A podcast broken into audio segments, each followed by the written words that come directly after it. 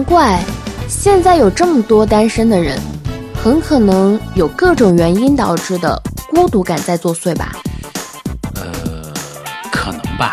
那么我们说回李洪涛吧，嗯他的孤独感又是怎样产生的呢？呃，他是因为视觉丧失导致的一种孤独感吧。我写好了，你念一下吧。好嘞，首先在学习上，他的思想上想找明眼人，实际上他很清楚，他肯定会在现实上处处碰壁。他自己都想找好的，那么别人又何尝不是如此呢？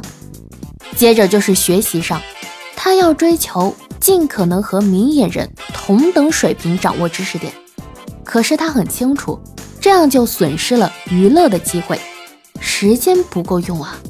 最后就是在生活上，他的自尊心太强了，他希望能像明眼人那样参与到琐碎的事物中，可是不拿盲杖行动困难，没人告诉他菜肴的位置，他就吃不到盘中的菜。想像明眼人那样用扫帚把地面弄干净，这是很难做到的。那么他就会在心理上渴望达成这些目标，实际上又做不到。同时还要拼命地扛着内心的信念，这就是他孤独感的由来。概括地说，因为不接纳自己，时间一长，配套的困难增多了，内心配套的无力感也增多了，但是他的内心承受度没有跟着增高。哎呀，看来李洪涛的孤独，从心理学上是可以理解的。嗯嗯。我想到了一句话，嗯嗯嗯，可怜之人必有可怜之处，唉，哦还关键是可怜的合情合理。我觉得吧，没啥可怜的，他也能享受到高处不胜寒的畸形优越感吧。唉，好吧，那今天就辛苦我们的简直老师啦。本次节目引用了。社会心理学薪资教材，百度百科。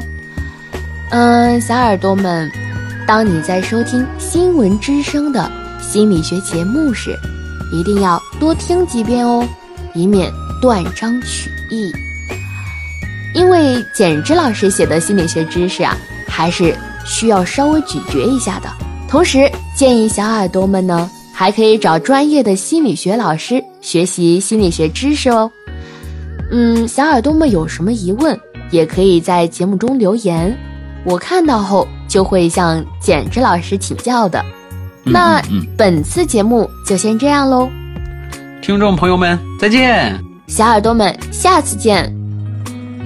叮咚，本季心理学解读已播讲完毕，新闻之声感谢您的收听，下季会更加精彩哦。